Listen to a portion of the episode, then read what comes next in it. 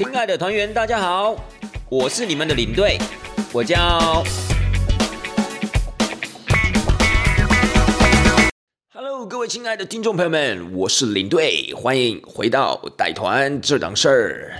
各位听众朋友们，还记不记得上一次？哎，也不是上一次哦，是上上一集，我们有特别讲到我从土耳其回来了嘛，对不对？没有想到那一集啊，造成还蛮大的回响，我才知道原来，呃，在疫情过后，可能蛮多人对这个土耳其还蛮有兴趣的。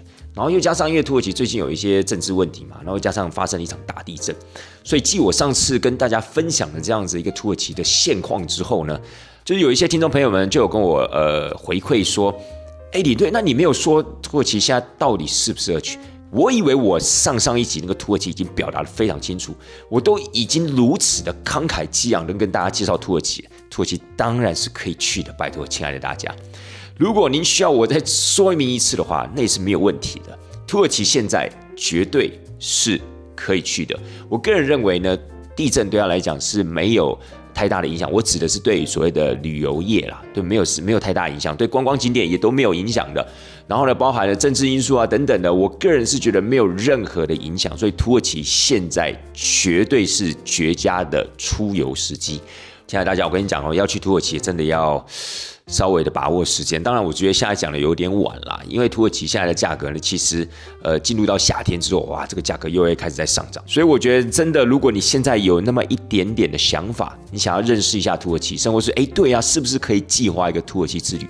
我觉得就要把握时间，对不对？Follow your heart，就是你的心已经告诉你，哎，我有想去了，那你就要稍微的正视一下这样的一个现象，好不好？土耳其现在。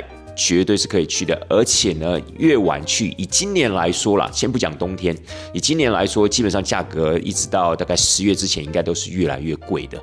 所以我会觉得，如果您可以在比如说五月份之前啊，甚至是六月份之前，如果假设您可以找出一些时间，然后您可能也有这样的预算的话，赶快去吧，好不好？不要再呃迟疑了，不要再拖延了，土耳其绝对值得您一访。好，这是我对上一集在做一个小小啊，对不起，上上一集在做一个小小的补充，好不好？好了，亲爱的大家，领队我呢即将于三月底啊，又要再去一趟奥捷了，因为我一月九号去过一次奥捷嘛，那现在呃公司呢又即将派我三月底啊再去一趟。那三月底这一团呢也是蛮特别，它变成是一个十四天的行程。因为我们一般来讲，我们的正规行程都是十三天。那这一次不知道好像是长龙班机出了包吧，还是怎么样？结果呢，我们公司就被迫的要送团员多一天的行程啊，多一天就多一个饭店呢，多一餐呢。所以其实，呃，真的也是有蛮，真的也是有差的啦。可是问题是呢，公司会觉得说，呃，毕竟团员也是无辜的嘛。那只要公司可以 cover 的部分，怎么样？就送，所以呢，本来十三天的行程，因为长荣班机调整的关系，变成了十四天。哇，十四天真的有点长哎。对啊，对你对我来讲，我觉得十三天我已经觉得哦，好像有点长了。十四天我真的觉得，虽然说只是多一天啊，但是你还是会觉得说，嗯，这感觉就是觉得好像要离家很久的感觉。我不知道哎，在疫情过后啊，我就觉得经过这三年的这样的一个沉淀。哦，人家说，哎，这样沉淀之后可以再出发，感觉是一件好事。我怎么觉得这个沉淀之后好像是越来越颠，就越来越往下沉这样的感觉？呃，可能也或许是对自己的未来、对自己的人生观有一些新的想法吧，就不是那么想要汲汲营营于这个样子所谓的事业啊、工作啊这样子，可能反而会想要说，哎，是不是可以多一点的时间？呃，过自己想要的生活，或是多一点的时间去陪陪家人。总之呢，反正这个十四天就是就让我很不开心。对，我就觉得哦，十天怎么那么长？当然啦，我们到了工作呃岗位上的时候，当然是会全力以赴，对不对？不可能会到到说一天到晚在抱怨，哎呀，怎么时间那么久啊？怎么才第三天啊？怎么才第八天呢？当然是不至于。我们基本上啊，只要进入了这个。开始带团之后，我们脑袋就会进入一个带团模式。诶，这个真的是我问任何一个带团的朋友、我的同事啊，他们都是说这样子。就是你在带团之前真的会焦虑哦。我之前是不是好像有跟大家分享过一集，就是有关于在出国之前啊，你可能会焦虑啊、焦躁啊，可能脾气会变得比较不稳定等等的。可是呢，当我们只要上了团之后，那整个就噔就调整另外模式，就好像我们在开车有没有就那种越野模式，或者省电模式，又或是什么竞速模式，就是你会调到另外模式之后，你的这个脑袋啊，整个想法就会 focus 在你的工作上面，所以那其实是没有问题的啦。只是说在出国之前，你还是就会想嘛，就对嘛，是不是就刚才讲了，就是进入所谓的焦躁期、焦虑期，你就觉得哦，十四天真的很长，对。然后这团的人数呢，呃。相对又比较多一点点。我上一次在呃奥地利捷克的时候啊，就是一月初的时候，才几个人，才十二位而已。那也都是哦，而且还是蜜月团，所以大家年纪也相仿。那这一次呢，就不是蜜月团啦，这一次有二十个人哦，你就觉得哎，怎么人好像变有点多？但是各位啊，人多其实对我们来讲当然是有好处的，因为小费就领得多嘛。可是有时候你在出团之前，你就觉得啊，人多啊，事情就复杂，是不是？所以我说人呢，真是贱，就是呢，你又想要有那个好处，你又不想要有那个坏处。你说这个人是不是真的是不能讲人了？好吧，就讲我自己啊，真的是贱。好了，亲爱大家，今天呢要跟大家分享什么呢？就是因为我要再去一趟奥捷的关系啊，所以啊，我这一次也稍微的就。把我的整个呃购物清单呢，应该不能讲说购物清单，应该叫补货清单哦，稍微拟了一下。因为我上一次去到奥地利捷克的时候，当然。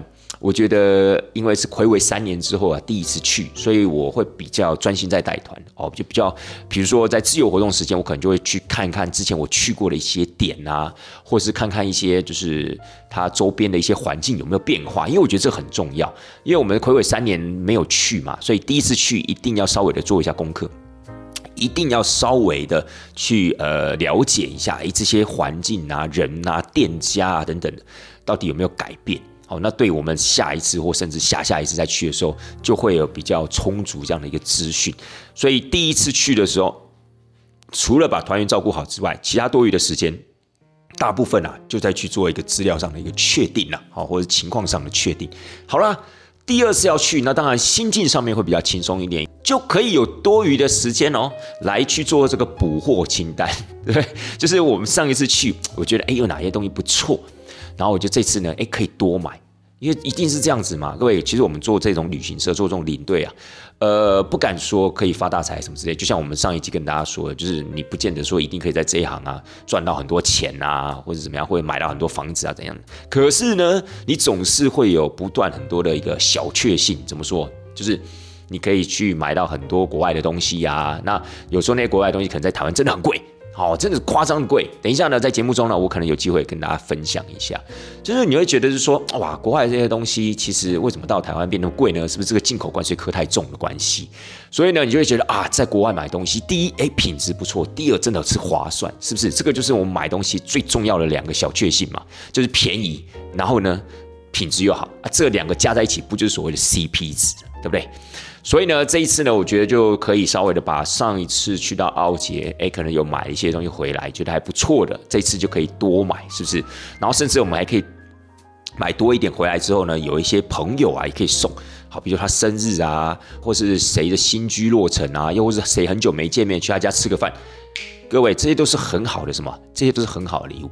不要再送那些什么马克杯啦、冰箱贴啦，又是什么钥匙圈啦 等等那些。如果您是自我收藏，fine，那绝对是 OK 的。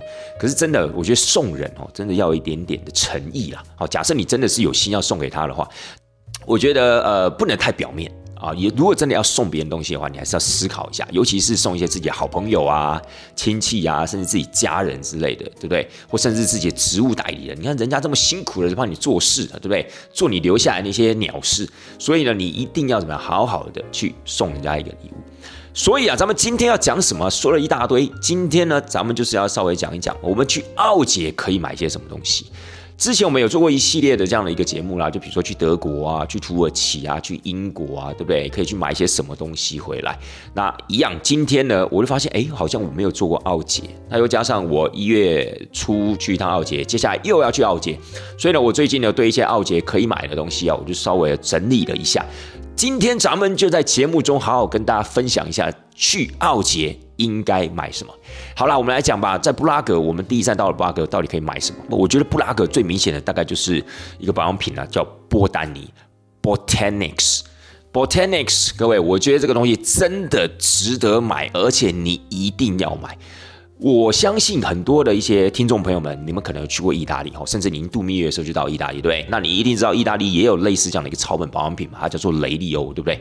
那通常你们要么就是在佛罗伦斯买，要么就是在威尼斯买，但是一定会买，因为便宜、划算、品质又好。我跟你讲，波丹尼在捷克一样的意义，就是便宜、品质又好，然后呢，你又觉得它的东西买起来真的就是跟台湾比起来划算。而且我觉得，先姑且不论便宜啊，我觉得这两个字讲起来有那么一点点的肤浅。所以呢，我们应该讲说，它从它的品质下手。波丹尼啊，其实它的品质是真的不错。它其实自己本身的一个品牌精神就是标榜了三点。第一点呢，就是它让它自己的那些不管是香草类的植物也好啊，蔬水果也好啊，或是花草一样，都是呈现有机的成长。好，所以有机的成长是第一点。第二点呢，就是它传统的配方，它的配方真的很特别，因为。以它的手工皂为例的话，它很少，它鲜少是单纯一个手工皂，它一定是把两个并在一起啊，比如说玫瑰并什么呃小黄瓜啊，又或是什么乳香并没药啊，又或是什么金盏花并乳香果啊等等的啊，反正就是它几乎啊都是把它并在一起。那并在一起不是随便乱并的。你不能今天随便的什么西瓜并草莓，对不对？不可能，所以它一定要有它的一个配方，一定要它一个比例。所以呢，传统的配方，好，也是它标榜的第二个重点，品牌精神的第二个重点。第三个重点呢，就是一定要有优良的品质。哦，这很正常嘛。你今天有了这样的一个有机的成长，就是你所谓的那些原料啊，都是来自于有机的，好有机的成长这样的一个过程。然后你又有掌握了传统的配方，那当然最重要就是你要制作出所谓的优良的品质。好，你不能说有了前面两个，结果你的品质制造出来不稳定，然后香皂用一用就碎掉啊，或者说一下子可能不到一个礼拜就洗光了之类，看起来一开始很大，结果呢一个礼拜不到就洗光了，这不行嘛。所以你一定要一个什么？一定要一个稳定优良的品质。所以它本身的品牌精神呢，就是标榜这三点。那我们刚刚讲到所谓的原料的部分，它有自己的花园。啊，他有自己种植自己的那些所谓的原料，所以呢，呃，我个人觉得这个其实还蛮不错的。那他这个花园在哪里？他这个花园甚至还有对外开放哦。他不是跟你讲说，哎，各位，我有一个花园，但我没有让你看。他的花园甚至有对外开放的。他在哪里呢？他其实，在布拉格的东北方，大概二三十公里处吧，有一个小城镇叫 Ostra。他在那个地方有他自己啊经营的一个花园，那在那个地方，可能他可能有一些配方上的一些调整研究啊，又或是他有一些所谓的花草啊，还有水果的这样一个种植，你一定会觉得很奇怪，为什么水果，对不对？因为在他的一些手工皂，或是说他的一些保养品里面呢，的的确确会有一些水果的这样的一个元素。所以呢，我会觉得波丹尼它算是一个蛮天然的草本保养品，在这个地方非常的推荐各位听众朋友们，或是您即将要去奥捷玩的朋友，这个波丹尼啊，你自己一定要好好的做个功课。波丹尼其实在台湾有代理商，所以呢，它其实是有所谓的中文官方网站的。然后我会觉得，就是如果您身边也有一些人喜欢用这个所谓的波丹尼，你也可以去问他这个使用的一个状况。那我自己跟您分享是说，其实我个人非常喜欢他的个人清洁用品啊，身体清洁用品，譬如说像是手工皂那些的。它最有名的就是那个石海泥手工皂，还有一系列的那些所谓的花果手工皂。它的手工皂，我跟你讲，随便算一算，大概都二三十种。好，二三十种，端看你喜欢什么样的香气，端看你什么样的肤质，端看你喜欢什么样的这样的一个氛围，你自己可以去挑选，好不好？当然，这个东西我觉得香皂这种东西啊，呃，气味是首选啦，就是你不可能会选一个你自己吸起来你觉得不喜欢那个味道了。没有这样的必要嘛？除非是说它有疗效还是怎么样的，否则你基本上大家都选择自己喜欢的味道，然后再来就是考量自己的肤质，对不对？这个我觉得是还蛮重要。它有蛮多这种所谓手工皂系列，各位我真的还蛮建议大家现在洗澡不要再用所谓的。沐浴乳，你真的应该试用所谓的手工皂，因为其实我以前也是沐浴乳的爱好者，因为我觉得沐浴乳洗就很爽，泡泡怎么可以搓这么多出来？你就感觉身体就很干净、很滑嫩，对不对？但是细思极恐啊，各位，这些滑嫩的这些泡泡呢，背后隐藏多少这种所谓的化学物质？所以真的诚心的建议大家，你用了手工皂之后，我。跟你保证，你应该就是回不去了啦，好不好？因为手工皂呢，其实我个人觉得它真的是比较呃天然、比较自然，而且对你的肌肤也真的比较好。那事实上，选择一个比较好的草本、有品质的这样子的手工皂，我觉得是还蛮好。所以各位，博丹尼的手工皂真的可以买。而且我跟大家说，台湾的价格我不知道在怎么搞的，这个台湾代理商我不知道他是怎么代理，他怎么可以把价格变得这么的贵？我举例来说，他几乎每一款的手工皂啊，台湾的价格大概是捷克的价格的两到三倍。哎，各位，手工皂其实一块没有多少钱。如果是以在呃捷克布拉格买的话，一块手工皂应该差不多是在一百五到两百上下，好，不会超过两百啊，大概普遍在一百五左右这样子。可是各位你知道吗？在台湾这边卖的这个手工皂大概一块要四百块上下，所以大概是两到三倍这样的一个价差。所以你买一块，比如说你买一块就是赚一百五，你买两块就是赚三百，所以这个真的我觉得是。让你不得不买的那样的感觉，我觉得这个，我觉得台湾的经销商呢，台湾的代理商呢，就是推波助澜，帮了很大的忙，就是让你 觉得你不买啊，会对不起自己那样的感觉。而且这还只是手工皂的部分哦，因为它还有蛮多的一些明星商品，比如说像那个玫瑰香子凝露。好，那个玫瑰香子凝露算是他们的明星商品啊，其实就是玫瑰，就是身体使用的玫瑰精油。这玫瑰精油哦，基本上呃不能讲说精油，这个玫瑰凝露啊，在当地卖的话，我一月份去是差不多八百块台币。好，差不多八百块台币。你知道台湾卖多少吗？台湾哦，如果没有打折的话，一瓶是卖你六千九百五。六千九百五哎，亲爱的大年，你会不会算数？你可以算一下，这样子大概是几倍？差不多大概有八倍多，将近快九倍。就是这个明星商品，这个所谓的玫瑰香脂凝露，我就比如说你洗澡完之后啊，身体干啊，你可以擦在身体上，它蛮容易吸收的，而且不至于太油腻，而且其实不过玫瑰的香气端看自己啦，因为有些人可能觉得。男生嘛，如果你擦玫瑰在身上，你可觉得哇塞，我整个身体散发都是玫瑰的味道，感觉很娘啊，对不对？可是我觉得女性朋友的话还蛮爱的，所以当然这个商品是否女性啊，是所谓的明星商品。男生当然不会没事拿一个玫瑰凝脂，然后那每天洗完澡涂嘛，对不对？所以呢，我会觉得说，你看这个价差大概有将近九倍啊！亲爱的大家，我跟你讲，你就算不要自己使用，你买回来自己套利 都有很大的空间的，对不对？比如说它差九倍，你就。不要怎么样，不要卖到那么贵嘛。你是我赚个三倍四倍可不可以？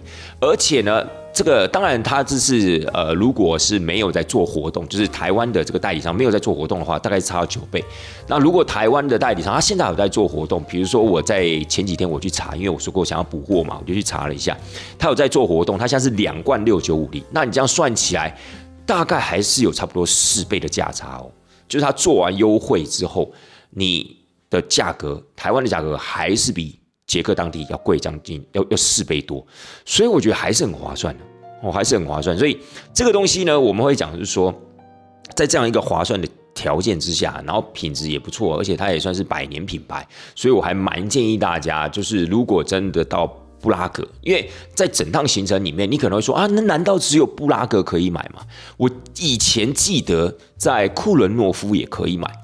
可是库伦诺夫哦那边，第一，我这次去呢，他没有开门啊，我就不知道他是不是以后再也不会开门了，还是怎么样，我不晓得，就是反正他没有开门。然后再来呢，在呃库伦诺夫的那家店呢，他没有所谓的中文服务人员，我觉得这个差蛮多的。因为各位啊，你们对这个波丹尼其实当然不是相对的这么熟悉，除非你是已经有使用过他的人，或是你是他的品牌粉丝。否则，我相信你应该蛮需要一些人给你一些意见，或是告诉你啊，比如说它适合什么样的肤质啊，比如说它适合什么样的体质啊，比如说它比较适合晚上用还是早上用啊，它适合是洗澡完洗澡完用还是洗澡前用。所以我觉得这个部分呢，需要一些人给你意见，需要一些专业的服务人员给你意见。那么你在布拉格的话，它那个地方其实现场有中文服务人员，而且还会针对他们几个比较新的产品来跟您说明。就像我上一次去，我自己就买一个还蛮特别的东西，就是那个男士的面霜 For Man，我就觉得还蛮好用的。所以呢，这次去呢，我打算怎么样？再买一些，再买一些回来，哎，也很便宜啊，对不对？台币差不多多少钱？六百块，好，差不多六百块。但是我觉得它还蛮好吸收的，而且我使用过之后，我觉得还不错。好，所以呢，我觉得一些男性的伙伴，哎，不见得说我说，比如说你的另外一半啊，或者是你的女性的家人，在里面买东西的时候，你就在意一定要在外面无聊之类的，倒也不是，你可以进去看看，哎，比如说男士的面霜、男士的乳液啊，对不对？有时候那个味道可能相对的比较没有那么重的花果香，对不对？你这样擦起来也比较舒服，然后呢，你也不会觉得怎么样，整个身体呢就是比较舒适，这样我觉得也挺好的啦。不是说男生就不能买这种保养品，男生当然。你说化妆起来，我当然是觉得，哇哦，就是很棒啊！你会化妆很好，对。可是我觉得撇开化妆之外，男生也是要保养的，对，尤其到。领队，我这样一个年纪，这个保养更是怎么样重中之重。现在不保养，何时来保养？对不对？所以我觉得男生朋友呢，其实也可以试着去找自己的乳液啊、面霜啊之类。这些面霜其实就是所谓的脸部的乳液嘛，啊，就是有时候真的冬天真的比较干燥的时候，你就可以擦一下，不是挺好的嘛？好不好？亲爱的大家啊，这个 Botanics 它真的是一个蛮天然、蛮自然这样子一个有机的草本保养品。然后呢，它其实有诸多的选择。我们刚刚提到的只是冰山一角而已，它也有针对孕孕妇的所谓的妊娠纹的处理啊，它也有那种所谓的啤酒花的一个洗发精啊，它甚至有出一系列精油。其实我都还蛮推荐大家可以在现场啊，可以试用看看。然后呢，听那些中文的服务人员跟你讲述来，他到底推不推荐，到底适不适合你用？我觉得这个还蛮好的。既然在布拉格有这么长长的时间，我觉得这个东西是非常值得让您带回台湾的，好不好？这是第一个，博丹尼。OK，再接下来还有什么呢？我们在布拉格的时候，你还会遇到另外一家店，它叫做 Coinor。这 Coinor 跟我们以上刚刚讲到波丹尼是截然不同的商品，截然不同的品牌。它卖的是文具呢，亲爱的大家，你可能会想说，文具台湾是怎么样？台湾没有文具可以买吗？台湾没有笔可以买？台湾没有什么那些所谓的彩色铅笔吗？不，不是这个样子的，各位。这个 Coinor 啊，基本上它也算是一个老厂牌。哦，你在台湾找得到那个一七九零年成立的那个所谓的铅笔厂吗？你找得到吗？对不对？你这些东西还不是得靠那个国外进口他们的品牌，你才买得到，对不对？你在台湾曾几何时买到一个将近要两百年前这样子的一个什么彩色铅笔，买不到嘛，对不对？所以这个品牌有它的一个品牌形象跟品牌价值。那这个 c o i n o 呢？它其实最主要的就是在卖呃，我们刚刚提到的一些彩色铅笔啊、水彩啊。但它有一个明星商品，我个人觉得还蛮推的，就是它的刺猬笔筒。它这个刺猬笔筒啊，其实它就是可以把那些彩色铅笔啊插在刺猬上面，因为刺猬遇到威胁的时候、生气的时候，它不是会刺会整个长起来嘛，对不对？那它就把那些铅笔啊，有点像是它的那个刺一样这样。张起来那样的感觉，它就可以插在那个笔座上面。它的笔座就是一个刺猬的形状，然后它就把那个铅笔插上去。那你从远方看起来是不是就好像是一个哇，一个一个一个刺猬生气那样的一个感觉？其实我觉得还蛮有意思的。虽然我觉得我形容的很烂，但是各位你们真的可以上网查一下，你就知道我讲的意思了。OK，那这个刺猬笔筒啊，它其实有大有小。我个人认为要要买大一点才有那个感觉。哦，你买太小，我觉得有点小家子气。我觉得你大概要买大一点，但大一点有时候你再带回来不是那么容易。但是你相信我，肯定可以的。你少买一两个包，你就可以带回来，好不好？所以呢，不要给自己的借口啊，怎么这么大带不回来？真的，我跟你讲，你带回来啊，要是放在自己家里面，或是。送给一些朋友小孩，自己亲戚朋友小孩，我跟你讲，那个送礼自用两相宜，就是在讲这样的一个情况。真的，你不带回来，你真的会后悔，因为这个是在我个人认为啊，在捷克是极具代表性的一样商品，好一样礼品，就不管你送人也好，你自己带回来用也好，我觉得非常适合。当然，你可能说啊，可是我又不画画的，我买那些回来干嘛？装饰嘛，亲爱的大家，你懂得如何去。点缀你的生活日常吗？你可以让你的生活日常有点情绪嘛，对不对？你不用每一个都这么功利主义，就说啊，我买回来肯定一定要用啊，不用或用不到的，我就不买。不一定嘛，搞不好哪一天你爱上了画画，你你就开始用了，对不对？那搞不好这个东西摆在你家里面，哎，蓬荜生辉，有没有？就瞬间觉得家里面的这块区域啊，就是放这个刺猬笔作的这个区，整个就亮起来了啊，是不是？而且这一次我打算也要买一个回去，为什么？因为我有一个朋友。我一个好很好的一个兄弟，他的女儿啊，呃，生日，我欠他这个生日礼物啊，很久了，对。所以我就想说，哎，她好像喜欢画画，小女生嘛，所以我就想说，这一次去我就帮她买一只大只的回来送给她，这样子对？我觉得她拿到的时候就一定很开心，因为喜欢画画的人拿到一定是更开心的。那我家里面有没有？的确有啊，我家里面就摆了一只，但是我有没有用过？从来没有。各位，这只刺猬呢，已经摆在这个地方，我觉得大概有将近八年的时间了吧。我除了帮它清蜘蛛网之外呢，从来没有把它笔拿下来画过任何一撇。对，可是我就觉得每次看到它，我就觉得开心啊。对不对？就是有些东西不见得要用嘛，就是当你看到它的时候，你整个人心情就好，那不就一定有一样的效果？那各位要跟大家科普一下，这个 Koinor 这个字哦，其实它是一个钻石的名称，叫做所谓的光之山。那这个光之山呢，这根钻石呢，现在还存在哦。这个是来自于啊印度的钻石，但是后来在辗转之下呢，到了英国的皇室，所以这颗钻石现在在咱们伊丽莎白女王的皇冠上面。那这个钻石呢，各位你可以去科普一下，就是你会发现，哎，这个钻石背后还有一些就是传奇故事、乡野奇谈。听说这个钻石啊，只能给女性使用。也就是说呢，它镶在这个皇冠上面之后呢，只要使用过这个皇冠或使用过这颗钻石的男性啊，不管是贵族也好，不管皇室也好，可能最后都会发生不好的事情。那只有女性没事。所以呢，现在这个伊丽莎白皇冠呢，基本上在未来的时间里面，好，在皇室不管是继承啊、加冕的这样仪式里面，大概都只会给女性使用了，就不会给，比如说不会给国王使用啊，不会给一些皇室家族的男性使用，不会。他们就是有这样的一个传说了，哦，所以 Koinor 是钻石名称叫光之山。那当时这间呃铅笔公司呢，它就是为了要呃凸显它在整个铅笔产业哦画笔产业这样的一个地位，就有如钻石一般的闪耀，所以它取名叫 Koinor。好，所以这个部分呢，我个人也觉得是蛮建议大家可以买回去的哦，不管是您自己用也好，不管是送给你家里面的小朋友啊、亲戚的小朋友，我觉得挺好，好不好？各位可以参考一下。哦，对对对对对，它还有另外一个商品，我个人也觉得非常不错，就是那个它有一个叫魔术铅笔。如果您真的觉得哇，李队这个笔筒真的太大了，哇塞，我真的带不回来，那买小的又跟你讲的一样，小夹子器有没有别的选择啊？它的商品有，还有个魔术铅笔，就是它同一支笔哦，它可以画出两三种颜色。我觉得还蛮酷的，所以这个东西我觉得蛮适合送给一些喜欢画画的小朋友。那这个东西就真的必须要送给喜欢画画、会有在画画的人啦。你总不会希望就是你把一盒铅笔买给他，就以后就尘封在抽屉里面，当然也不希望嘛。那这种纯粹的这种画笔啊、彩色铅笔类的东西，那就真的是要拿出来使用。但是我觉得这个样东西很特殊，它叫做 Magic Pencil，Magic Color Pencil，所以我觉得这可以当做您的。礼品清单之一，好不好？好，那接下来的话，在布拉格还有另外一样东西，你还想说在捷克还有另外东西值得买，但这样东西的单价就比较高了。可是真的鲜少人知道这个品牌，而且大家可能对它都呃，一般普遍来说，台湾人对它第一时间没有太大兴趣。什么东西呢？就是 Moser，Moser 是什么？Moser 是水晶的品牌，那它是一八五七年创制于捷克。好，一八五七年创设于捷克，那他现在公司的总部啊在卡诺维瓦利了。那 Moser 呢，其实我觉得在台湾的知名度还没有那么的响亮。好，比如说奥地利有一个很不错的一个水晶的品牌叫施华洛世奇，我觉得大家对这个品牌熟悉度啊还反而比较高一点。但是我跟你讲，Moser 的品质真的比施华洛世奇要好。各位，你光看那个价格就知道，的的确确啊，Moser 的产品啊，它大部分都是一些器皿类的。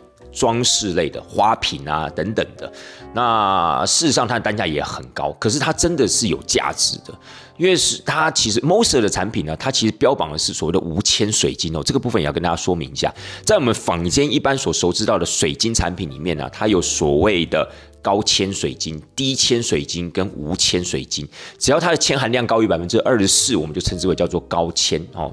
不是那个高那个很多蔬菜纤维的高纤，OK，它是铅啊，铅笔的铅，然后高纤水晶。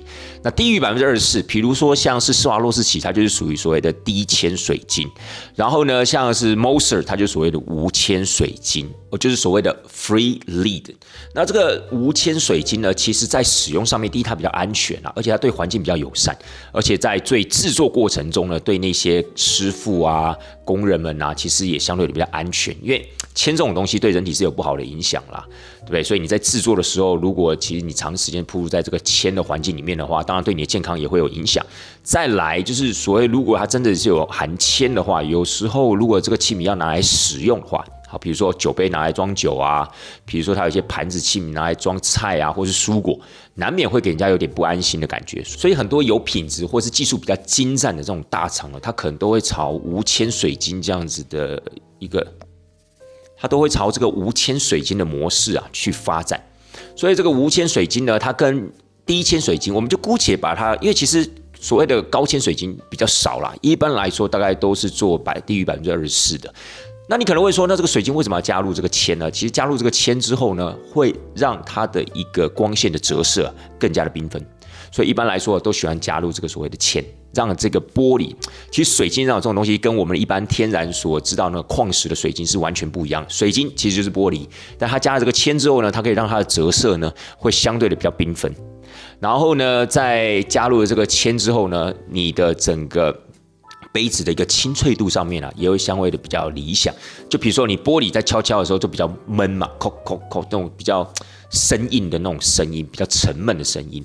但是如果是水晶杯的话，各位您，我相信可能各位听众朋友们，你家里面大概或多或少可能有一两个，或者是一整组的水晶杯。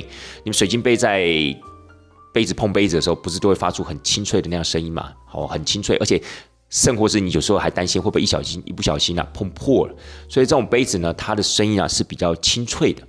那无铅水晶的部分呢，它的声音又更加的怎么样？又更加的悦耳，然后它的硬度呢也相对的比较硬一些些，所以啊，Moser 的水晶其实它往往后来啊，它在标榜的就比较不是所谓的无铅水晶的部分，因为大家都知道它是无铅水晶，所以它后来标榜的是它的切割以及它的雕工。它的雕工啊，真的不是盖的，它的雕工其实因为它的无铅水晶稍微比较硬的关系，所以它在雕刻的这样的一个空间上面，它可以。比较容易去挥洒，简单来说，它就是可以充分的去发展它雕刻这样的一个艺术啦。然后再来呢，Moser 其实它比较特别的就是它的颜色，它的颜色真的还蛮特别，因为这个也算是他们家的一。个独家特色就是它们的颜色是渐层的，而且有时候是双层的颜色。那 Moser 呢？其实我会觉得，以我个人来说，他们家的产品其实最重要的就是三点特色。第一个，它是无铅水晶，所以不管你做任何的使用，其实都可以放心。然后再来呢，就是它的颜色，它的颜色非常的多元，而且渐层，所以它在颜色的点缀上面。可以让您这件呃产品看起来就像艺术品一样，好，纵使它就是一个盘子，纵使它就是一个杯子，纵使它是一个花瓶，但是纵使你不使用，你放到那个地方，你还是会觉得哇，这个俨然就像一个艺术品的感觉。尤其你可以选择你喜欢的颜色，我觉得更加的怎么样，更加的缤纷，更加的吸引人。再来的话就是它雕工的部分，但是雕工的部分当然那又是另外一个层级的，当然当然就会让它的产品呢更加的怎么样，更加的昂贵。而且这个雕刻的部分，它常常会结合一些贵金属，好，比如说白金。比如说黄金的部分，所以这个是属于它比较高规格的产品。好，这是属于它比较高规格的收藏的部分。但是呢，我就会推荐各位，不管是听众朋友们也好，或是去到奥杰旅游的朋友也好，Moser 的水晶真的可以带一个回去。因为常常我们会遇到很多的团员问我们说：“哎，杰克有没有什么值得买的啦？”哦，如果你问值得的话，那我真的就跟你说，那就是 Moser。好不好？比如说，我不会跟你说什么啊，什么 LV 啊、Chanel 啊、m s 啊，或者是其他的一些精品品牌，因为那些精品品牌基本上你在任何一个欧洲的国家你都买得到，而且甚或是它也不是捷克的品牌。对不对？那那些东西的话，我只能说就是看个人的喜好。有些人就喜欢时尚，有些人就喜欢这些配件类的东西。那当然你可以去买。可是如果你问我在捷克有什么值得带回台湾的，那不要怀疑，就是 Moser。因为 Moser 其实在台湾它有没有卖？有，也有一些代理商在代理 Moser 这些水晶的产品，但是也是很贵。所以我觉得你今天难得去到一趟捷克，其实你可以去买一个 Moser 的水晶。但事实上，后来啊，在疫情前的时候，我已经慢慢的越来越少跟大家介绍这个所谓的 Moser，因为我会觉得好像台湾的客人对这个不是太感兴趣。阿爸有时候他就会回你一句说啊，我也觉得这个很不错啊，可是这真的很难带回家。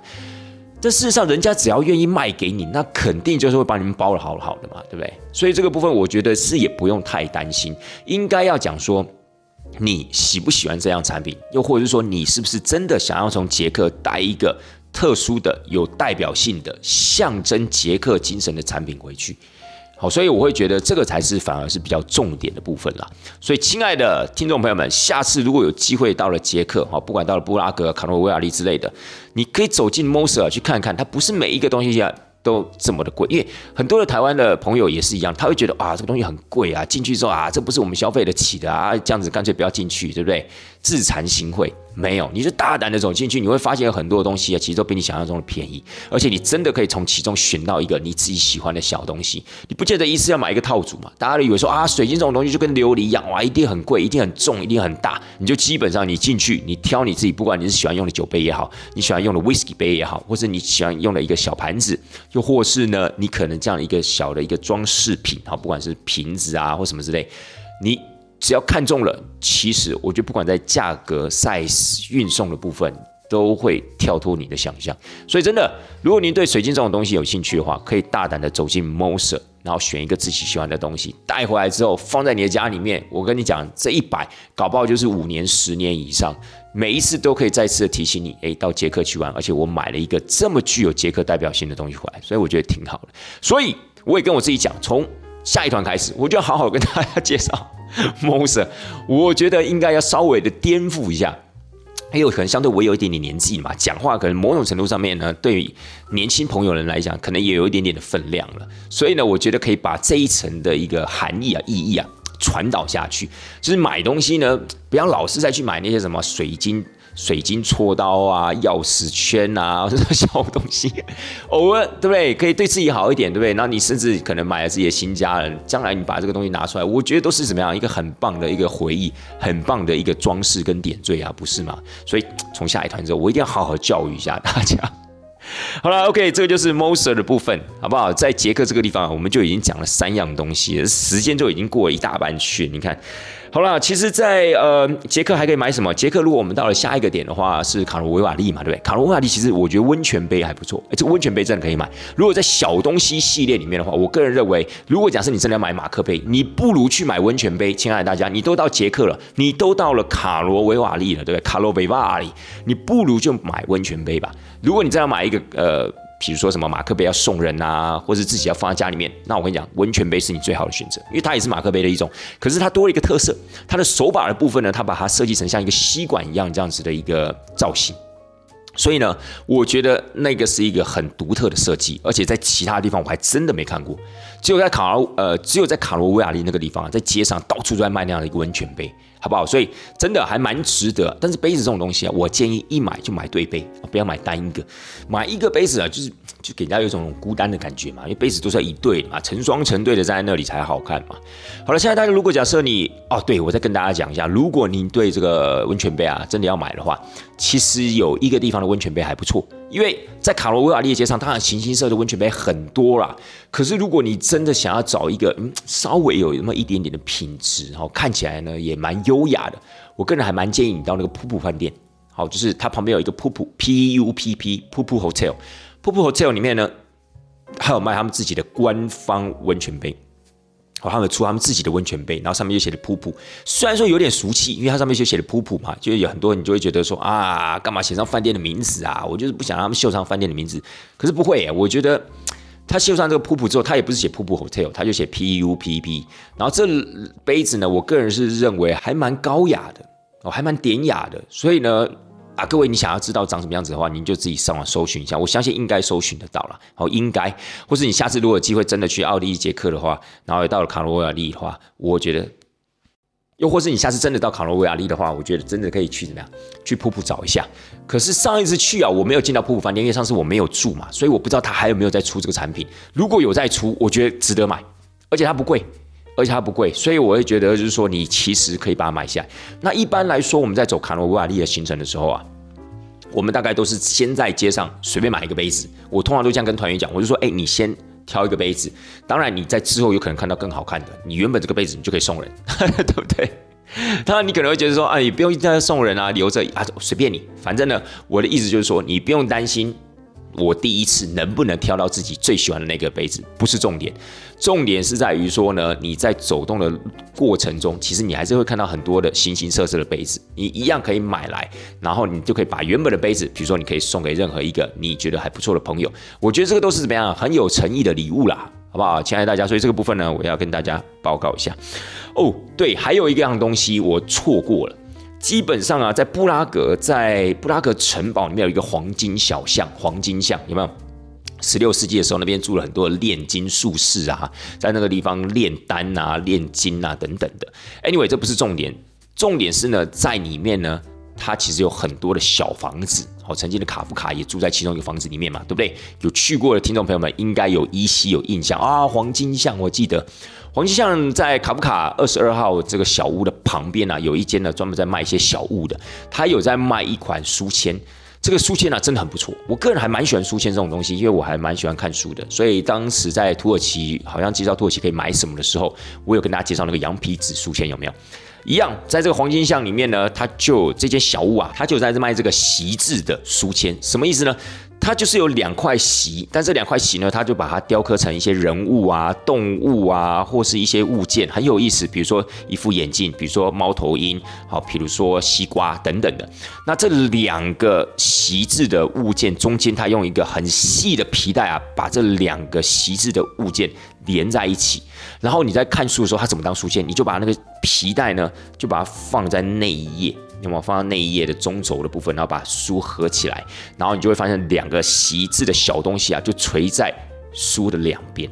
哎，我觉得很有意思，而且而且我觉得这个东西很好，就是你送给小朋友啊，可以鼓励他多看书，对不对？有些人不看书，因为看书乏味嘛。但是有时候多了一个这样的精美的小品，搞不好就可以激励他看书这样的一个动力。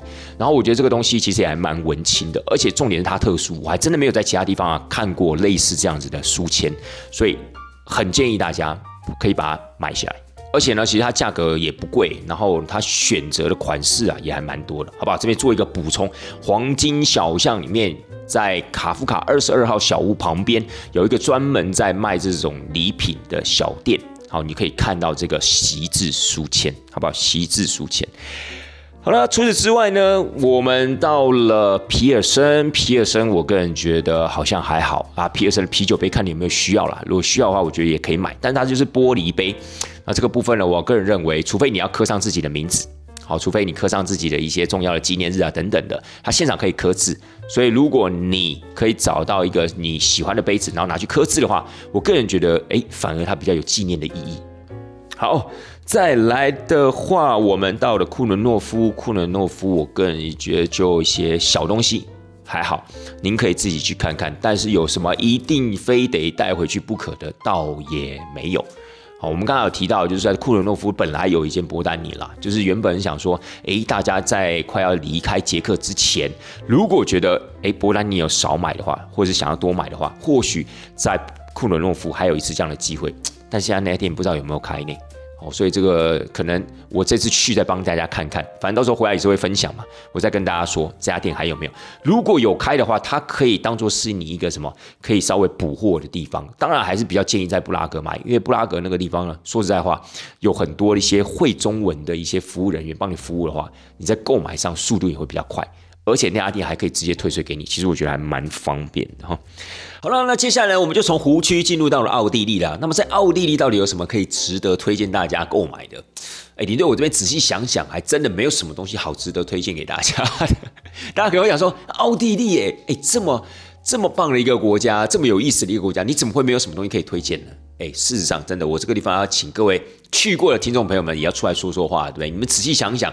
奥地利可以买些什么？哎，不是讲那些精品哦，那些精品其实你在巴黎、伦敦或者在其他的布拉格都买得到啊，对不对？所以精品不算。好，撇开这些精品来说，你有没有觉得奥地利什么东西可以值得推荐的？哦，可能就有人说有啊，那个施华洛世奇的水晶还不错啊。呃，我个人是觉得也不错啦。但是如果你真的要到奥捷这个行程去买水晶的话，我坦白说，我还真的会蛮推荐你去买 Moser 的。反而是施华洛世奇的水晶，我个人就觉得还好。不知道，因为我觉得 Moser 的品质比较好啦，而且呢，Moser 我觉得它比较有那个国家的代表性。施华洛世奇当然它也有很大的一个品牌的一个名声，可是我觉得它的不管是样式也好，或是品质也好，我个人觉得近年来就比较流于一般。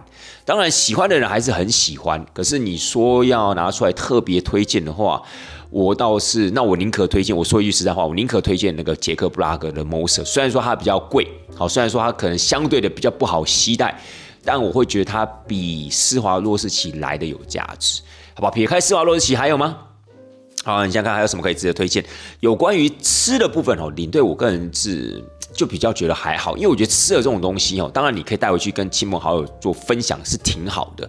可是吃的东西都就吃完就没有啦，对不对？然后你也不可能买了一堆东西，然后回去可以吃个一整年，对不对？也不太可能。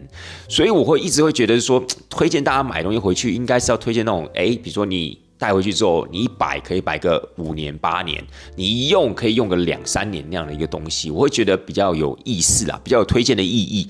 那比如说像什么奥地利也有很有名的莫扎特巧克力啊，或是它这个 Manner 的那个威化酥哦，然后还有一些在超市里面卖的一些巧克力等等的，当然它也有它的一个代表性，也可能是奥地利当地的品牌。可是我总觉得那种吃的东西带回去吃一吃就没有，就好像。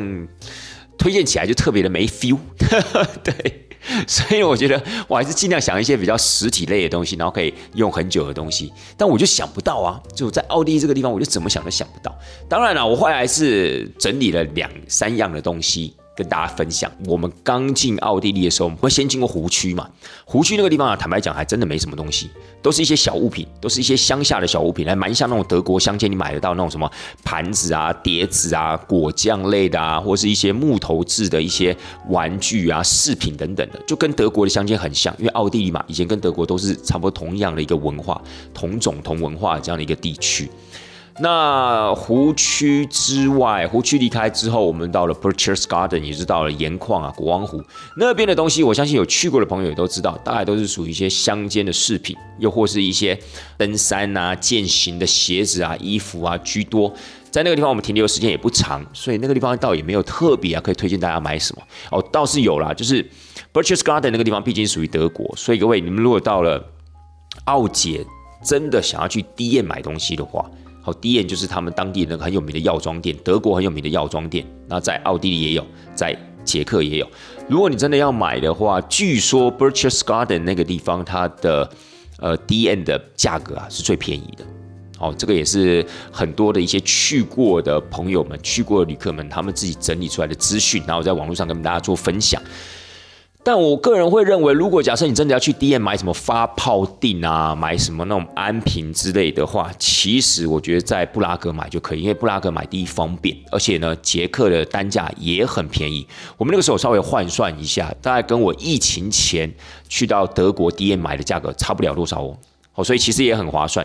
为什么不建议大家去 b u r c h e s Garden 呢？因为有时候你不见得有那样的一个时间，因为那毕竟不是既定的行程。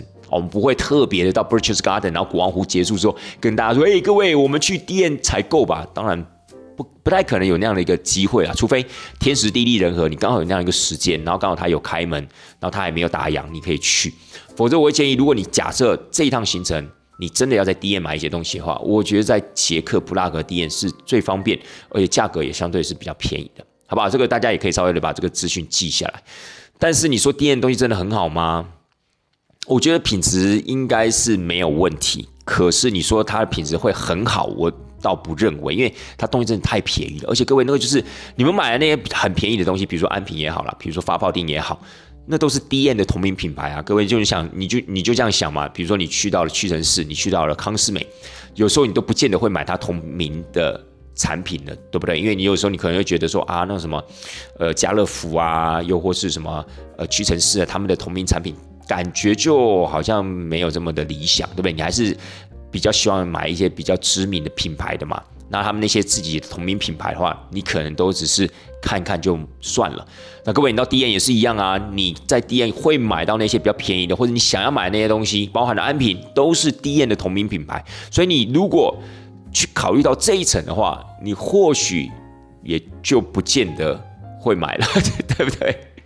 我自己是这样想了，我自己是这样想。你可能会像我去 D N，有时候我要买发泡锭，我可能就会买其他的牌子，虽然比较贵一点点，但我就觉得那些牌子可能就是专门做发泡锭的啊。那你去买这个同名品牌的，嗯，他们就是做这种所谓零售商，做这种所谓的药妆店的，真的是很厉害做发泡锭的吗？不一定嘛，对不对？就像安瓶也是一样，拜托安瓶便宜的要死，可是问题是 D N。你就觉得它最主要的 focus 在所谓的卖东西啊，这种所谓的零售商这样的一个产业，你是不是真的要去买好一点的安瓶，用在自己的脸上会比较放心的，对不对？所以之前我到德国，我都跟客人建议说，虽然说德国世家的安瓶会比较贵，就是那个 Doctor Hoshka 会比较贵，但是我觉得用在自己的脸上不是比较安心嘛，是不是？所以店的东西啊，见仁见智啦，但是它不失为一个很方便买这些所谓的药妆品啊，或甚至这些所谓的营养品的好地方，这倒是真的，好吧？而且价格其实真的是还蛮划算。好了，那我们刚刚提到到了萨尔兹堡，这一次到了萨尔兹堡，哇，真的也是有让我惊艳到一个品牌，叫 Siona。那这个地方呢，我要非常感谢我在一月九号的团员，因为其实是透过他们的说明之后，我才知道哦，原来 Siona 是奥地利品牌，不然我一开始还以为它是意大利的品牌。那当时因为我们团员啊在介绍这个 Siona 的时候，因为我们刚好自由活动结束嘛，所以大家集合的时候，他就说：“哎，你们有没有去那个 Siona？” 我说：“那个 Siona。”不是卖皮件的吗？他说对呀，哎，那个是萨尔兹堡自己当地的品牌啊。我说哦，真的哦，哇，汗颜，真连我都不晓得。团员们那时候知道的时候也为时已晚了，因为那个时候我们已经准备要去火车站了。所以呢，自从那一次之后呢，我回来我就稍微做一下功课。哎，Siona 真的是萨尔兹堡的品牌，而且它只有在萨尔兹堡卖哦，而且它的的确确是来自于意大利的手工皮件。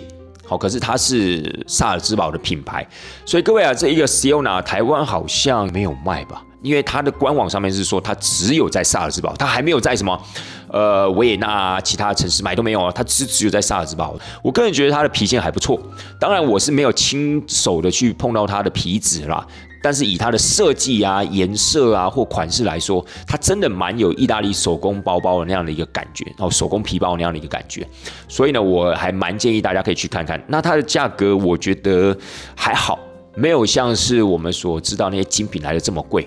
它大概都是处于在几千块啊，或是一万多块这样子的一个价格，大多数的产品啦，所以其实我觉得它还蛮平易近人的。这个 Siona S I O N A，好不好？下次啊，如果真的有朋友去到奥地利的话，可以请他帮你注意一下，又或者你自己去的话，可以注意一下哈。好了，除此之外呢，奥地利有没有什么东西？嗯，好像也真的就还好。对，哎，我真的是想半天了，我真的是想不到。其他的好像大部分都是一些在超市里面可以吃得到的东西啊。讲到这个超市里面可以吃得到的东西，有一个我觉得还不错啦，就是各位你们如果喜欢喝咖啡的话，小红帽咖啡还蛮推荐的，因为它也是属于一个百年品牌，所以呢我也蛮大蛮推荐大家，就是说，哎，呃，比如说我们到了意大利，我们有时候可以喝金杯咖啡嘛，对不对？或是那个伊利咖啡。那如果你来到奥地利的话，捷克我。倒没有发现什么特殊的捷克品牌的咖啡没有，但是如果你是到奥地利的话，小红帽咖啡我个人觉得还蛮推荐的好，你可以去买它的咖啡豆。那小红帽咖啡呢，它的咖啡豆其实在一般的超市，比如说 B 拉，你就可以买得到了，还蛮便宜的。但是呢，它在维也纳有一个精品店。这个精品店啊，就是卖一些吃的方面的精品啦，就好像有点像是英国伦敦的 Foreign Mason。Foreign Mason 他不是有自己一间百货公司嘛？然后他在一楼、二楼的部分就是卖一些就是比较精致的、比较高档的那些食品、那些食材。所以我觉得小红帽在维也纳在市区的那家店。哦，好像是在 LV 旁边吧，我还记得没错的话，好像在 LV 旁边那家店呢，基本上它也都是卖一些比较高级的食材啊，比如说鱼子酱啊、香槟啊、比较贵的红酒啊、茶包啊等等。小猫自己有出茶包啦，所以它不见得只有咖啡可以选择，你也可以选它的茶包。所以之后如果到了奥地利去，到了维也纳，你也可以去这些食品百货里面看一看。除了买到小红帽自己的咖啡之外呢，除了买他自己的茶包的产品之外，你还可以买到各个欧洲国家的一些高级食材，我觉得也还蛮好逛的。只是有些人会觉得说啊，这种吃的东西要把它带回来也是挺麻烦，但是我觉得可以逛逛看看了，开开眼界，其实也蛮好。好了，除此之外，奥地利我还真的。想不到嘞，亲爱的听众朋友们，如果我可能真的有漏掉什么，或是你会觉得啊，领队你真的是孤陋寡闻了，枉费你还去欧洲带团那么多趟，你还不知道奥利在卖些什么东西，麻烦寄信给我好不好？让我自己有机会检讨一下我自己。真的，有时候买东西啊，其实在我带团的前几年，我对于这种买东西啊，并不是。太大的兴趣了，因为没有什么深入的去研究啊。比如说有些领队，就像我在上一集讲的，有些领队他就喜欢吃美食的，哇，他对各地的美食就会有研究；喜欢拍照的话，他就研究不同的呃手机啊、不同的摄像的角度啊等等，然后购买很多的配件啊，来辅助他这个拍照的技术。又或是有些真的喜欢买东西，他就会去调查，哇，我们来到每一个国家，到底有没有哪些东西是值得买的哦？不管是大。大东西、贵东西哦，一些比较经典的小东西，他有时候也会做很多调查。因为早期我不是走这个风格的，所以我就比较没有在做这样的一个调查。但是后来疫疫情后之后呢，我自己有稍微改观，因为我觉得哎，买东西其实真的也是蛮有趣的，所以我就会开始去了解一下，哎，这个地方到底可以买什么，然后我就会试着想要跟呃团员们去做分享。所以在车上我也会希望，哎，你们有如果知道哪一些。呃，有趣的品牌或有趣的东西，你们也可以在车上，我们大家一起分享，一起讨论，我觉得蛮好的。就是喝康道修博嘛，对不对？就是大家，我们不见得每一个人都可以做到那个功课。就像上一次的行程呢，除了在这个萨尔兹堡发现这个 Siona 的品牌，靠的是团员的分享之外，在呃维也纳国家歌剧院旁边有一间专门卖袜子的店，它叫做 Socks to Go。那这家店呢，是我的团员，一样是一月份的那一团的团员，他们自己进去逛完之后，然后呢，我们因为只有活动时间嘛，我们就在路上碰到，他就说：“哎，领队那边有一间专门在卖袜子的店呢，你有去过吗？”我说：“卖袜子，我不知道哎。”然后他们就稍微形容一下那个店里面的那个感觉啊，然后卖了很多有趣的袜子，我就说：“哎，好好，那我们再进去看一下。”然后他们说他们可能还没买够，所以我们又再次的进到那个店里面。哎，那个店里面袜子真的很有趣。呃，我觉得它有意思的是它的长袜，因为它长袜里面有做了很多的一些设计，比如它会把一些呃酒杯啊、红酒啊，反正都是可爱版的啦、Q 版的那些图腾，星星的脸啊、猴子跟香蕉啊、船啊，或是什么旋转木马之类的，就是那种很 Q 版的、很设计缤纷、色彩缤纷的那样子的一个感觉，它就把它设计在袜子上面。然后我还有看到，就是他有一款袜子啊，好像是用来纪念那个 Beatles，就是他们 Beatles 那个四个人在过马路的那样子的一个图腾。然后还有他们之前开的一些 Mini Cooper 的老爷车之类的。还有几双袜子啊，是专门在做这个披头士这个一个系列系列款式，我觉得就很好玩呢。像这个袜子店，我从来。不知道有没有经过过，我觉得我应该也没有经过过，因为那个其实它虽然在那个歌剧院的旁边，可是一般来说我们很少走到那一侧了，所以呢，我从来也没发现过那家店。但是这一次，因为团员们的介绍之后呢，让我认识了这家店。下一次的旅游中，我可能就会跟团员们做分享。我说：“哎，各位，如果喜欢收藏袜子，如果喜欢穿一些可爱缤纷的袜子的长袜的话，你们可以到歌剧院旁边这家店去看看。”所以我觉得就是在行程中，就是透过。团员们间的一个彼此分享，也不见得说每一次一定是领队比较了解。领队有时候他可能也会没有观察到的部分，或是没有做到的功课。但是透过团员们这样无私的一个分享呢，我觉得就会让整个行程的在购物的这个部分呢，更加的缤纷，更加的有趣。我在出国的时候，真的可以给自己多留一点时间，去逛逛一些小店啊，或者去买买自己的东西。多数的自由活动时间，如果真的要买东西的话，可以以自己为优先。那有多的时间，有看到有趣的东西，诶，也不妨想想朋友跟家人他们适不适合，他们会不会喜欢？